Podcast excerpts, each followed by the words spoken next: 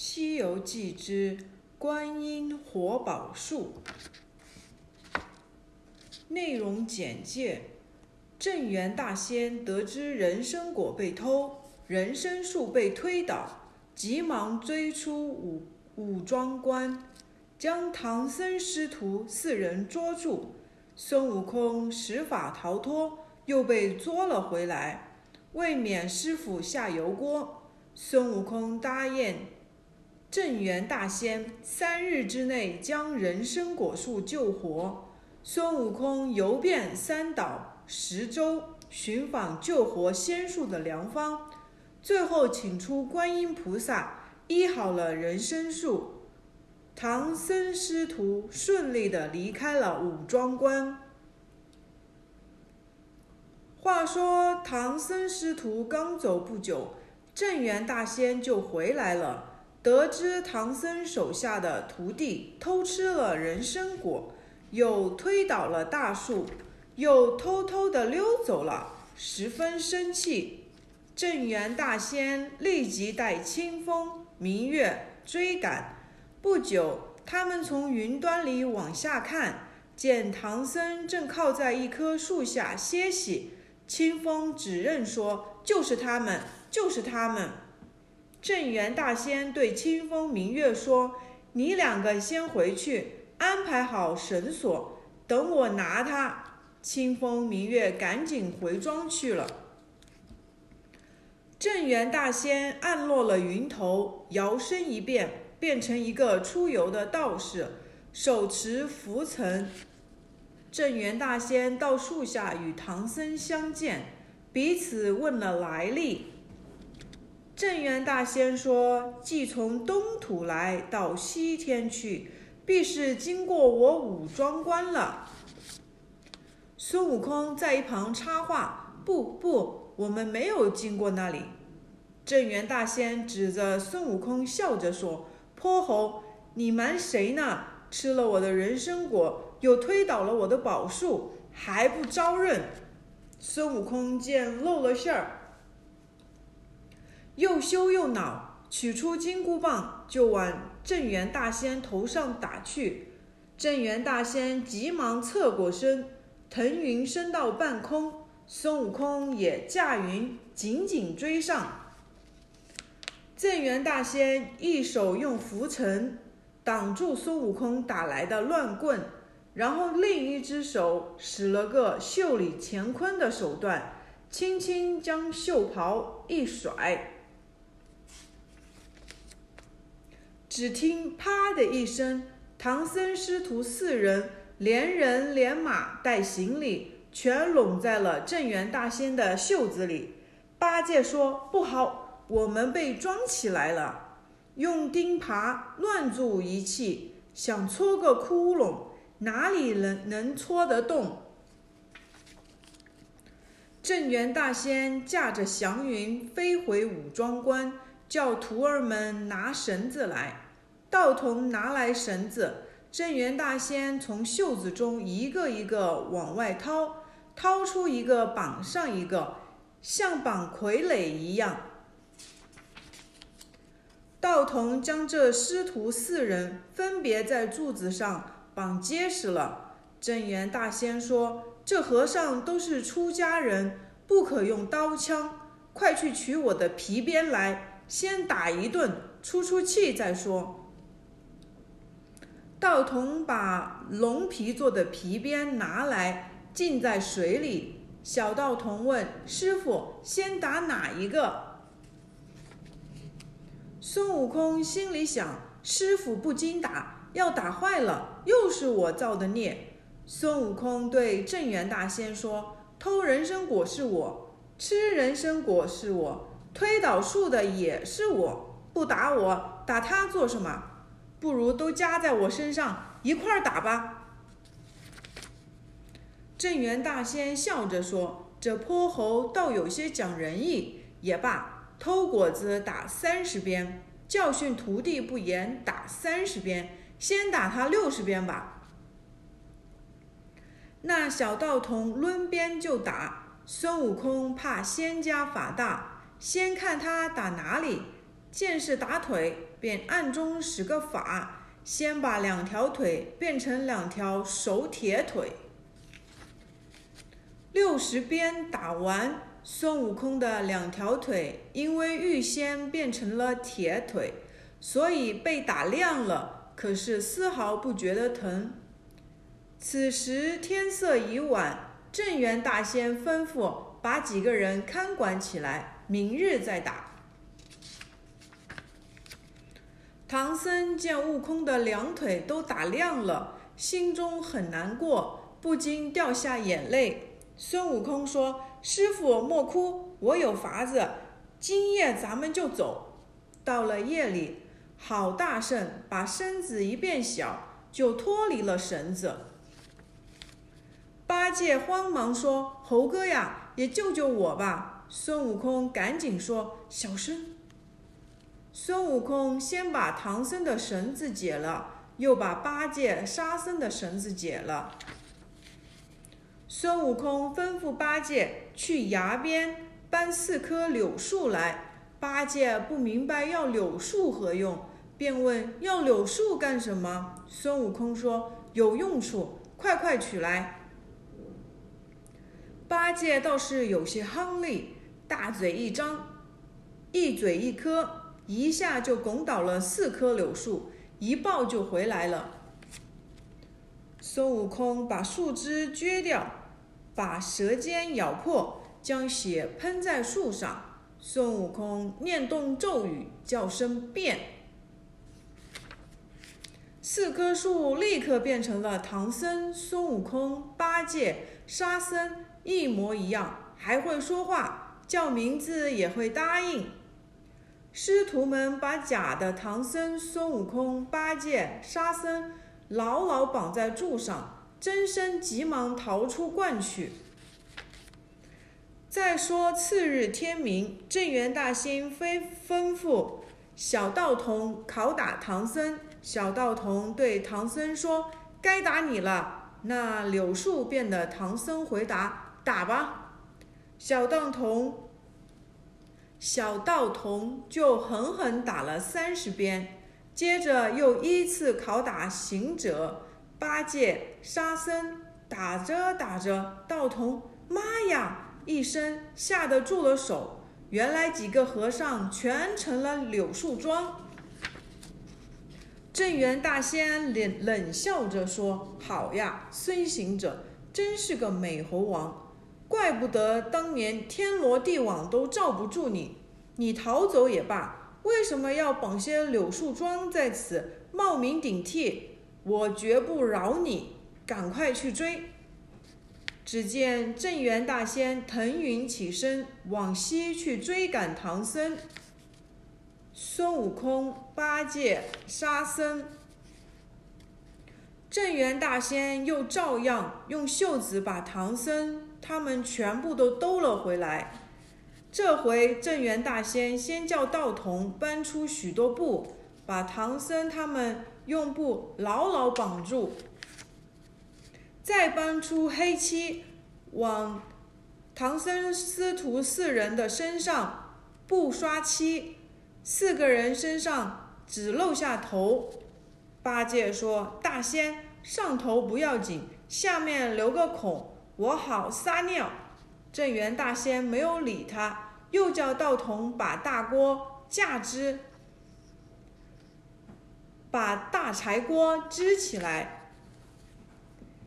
众仙童抬出一口大锅，架在台阶下，锅里注满清油，点起火。镇元大仙说：“先把孙悟空扔下油锅，我要为人参果树报仇。”孙悟空一听，暗使神法，把东边台下一个石狮子变成自己的模样，真身却早就跳到云端里。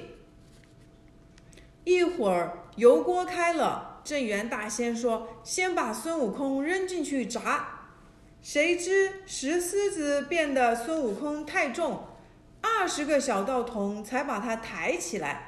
因为不知道孙悟空是石狮子变的，人往油锅里一灌，砰的响了一声，油点子飞溅起来，把小道士的脸烫起了大泡。锅漏了，锅漏了！烧火的小道童又大叫起来。镇元大仙走近一看，原来油锅被一只石狮子砸破了。镇元大仙大怒，泼猴实在无礼，当着我的面还敢做手脚。也罢，换锅，先炸唐僧吧。孙悟空在云丹里听得明白，吓坏了，心里说：如果师傅进了油锅，一滚就死，二滚就焦，还不变成个油炸和尚？还得我去救他。孙悟空急忙从云端跳下来说：“慢着，我来下油锅。”镇元大仙问：“你这猢狲，怎么弄手段打破了我的油锅？”孙悟空笑着说：“你遇见我就要捣灶，关我什么事？”镇元大仙扯住孙悟空说：“我知道你的本事大，也久闻你的英名。”只要还我人参树，我不与你计较。孙悟空说：“你这位先生好小家子气，想要树活有什么难的？早说这种话，不就省了一场争斗？你先放了我师傅，我我保管还你一棵活人参树。”镇元大仙迟疑了一会儿，说：“也罢，你真有这样的神通，医好此树。”我就和你八拜成交，结为兄弟。孙悟空说：“不要紧，放了他们，老孙保管还你一棵活树。”镇元大仙就命手下人放了唐僧、八戒、沙僧。八戒说：“猴哥莫非想丢下我们？”唐僧对孙悟空说：“徒弟呀，你有什么办法还他树？”孙悟空微微一笑。不打。孙悟空对镇元大仙说：“好好伺候我师傅，我三日便回。我师傅若瘦了一点，别想要活树。”唐僧说：“悟空，给你三天的期限，过期不回来，我就要念咒了。”孙悟空说：“遵命，遵命。”好大圣，急纵筋斗云，离开五庄关，直奔东洋大海。孙悟空匆匆来到蓬莱仙境，赶往白云洞。白云洞外，松阴之下，福禄寿三星正在下棋。孙悟空上前施礼，把事情细说了，恳求福禄寿三星传个医术的方。福禄寿三星吃惊不小。对孙悟空说：“镇元，镇元子是地仙之祖，我们是神仙之宗。如果是打杀了飞禽走兽，我能用仙丹救活；那人参果是仙木之根，哪能救活？”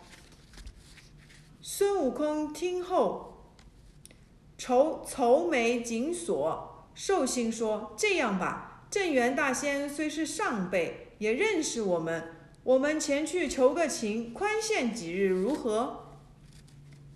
孙悟空连连道谢，辞别福禄寿三星，往别处寻访。却说福禄寿三星驾起祥光，来到五庄关，镇元子正与唐僧叙话。福禄寿三星以晚辈之礼见了大仙，见了大仙。福禄寿三星替孙悟空求情，大仙满口答应。唐僧整理整衣上前拜见福禄寿三星，八戒上前扯住寿星说：“你这肉老头，许久不见，还是这么洒脱，帽子也不戴一个。”八戒说着，把自己的僧帽扣在寿星头上，拍着手笑着说。这叫加官进爵。寿星老人把帽子扔了，生气地说：“你这个憨货，老大不知高低。”八戒又扯住福星，在他袖子里乱摸一气。唐僧见八戒没规矩，便连忙喝止。八戒说：“师傅，你这就不懂了，这叫作翻翻，作翻，这叫做翻翻是福。唐僧让八戒退下，只见八戒用眼睛盯着福星，慢慢的走出去。福星说：“憨货，我哪里得罪过你？你这样看着我。”八戒一本正经的说：“这不是恨你，这叫回头望福。”孙悟空到东海方丈仙山寻方。华帝君说：“我只有一颗九转太乙还丹，只能医治世间生灵和果树，是人参树这样开天辟地时的灵根，我不能治。”孙悟空见东华帝君不能帮忙，连忙告辞，一个筋斗云，又到，可惜，又到瀛洲海岛。可惜的是，瀛洲九老也没有办法医治人参果树。见珞珈山普陀岩离此离此不远，便想起去求观音菩萨撞撞运气。观音菩萨听了经过，责怪说：“那镇元子，我都让他三分，你怎么敢推倒他的树？再说，为何不早来见我，却在别的岛上瞎找？”孙悟空一听，心中暗喜，造化造化，菩萨一定有方。于是再三恳求观音菩萨说：“我这净瓶中的甘露水，善治仙树灵苗。”孙悟空问：“可曾验证过？”观音菩萨说：“当年我和老君打赌，老君把杨柳枝放在炼丹炉中烤得焦干，给我送回。我把杨柳枝放在瓶中，一昼夜，杨柳枝又是青枝绿叶。”孙悟空听后大喜，观音菩萨手托净瓶，脚踏祥云。孙悟空紧随其后，一起去了五庄观。观音菩萨来了，福禄寿三星、镇元子、唐僧师徒一起迎出宝殿。孙悟空对镇元大仙说：“快点，快点，请观音菩萨去治你那棵破果树去。”镇元大仙躬身谢观音菩萨说：“怎敢劳菩萨下降？”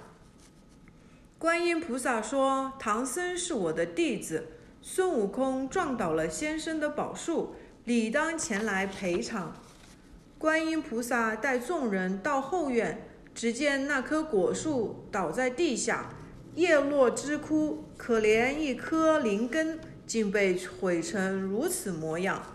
观音菩萨说：“孙悟空，伸手来。”孙悟空把右手伸开。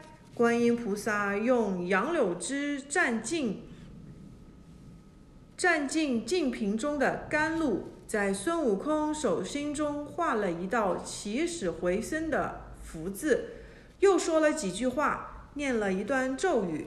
孙悟空依言捏着拳头在树根底下转着，一会儿，只见树根下出来一清一柱清泉。观音菩萨用玉杯把水神起，共神了数十杯。孙悟空、八戒、沙僧上前扛起树扶正。观音菩萨念经咒，把玉瓶中的清泉水细细浇在树上。不多时，那人参果树慢慢活了起来。洒完水，已见青枝绿叶，上有二十三个人参果。众仙拍掌欢呼，镇元大仙忙拿小金锤敲下十个果子，请众仙品尝，办了个人参果会。众道童摆设桌椅，铺设单盘，请观音菩萨坐了上面的正席，福禄寿三星居左席，唐僧居右席，镇元子前席相陪，各食一个。观音菩萨、福禄寿三星走了之后，镇元大仙与孙悟空结为兄弟。众大众人皆大欢喜。唐僧服了人参果之后，真是脱胎换骨，神爽体健。师徒四人重新上路，镇元大仙与孙悟空情投意合，分别时依依不舍。欲知后事如何，请听下集。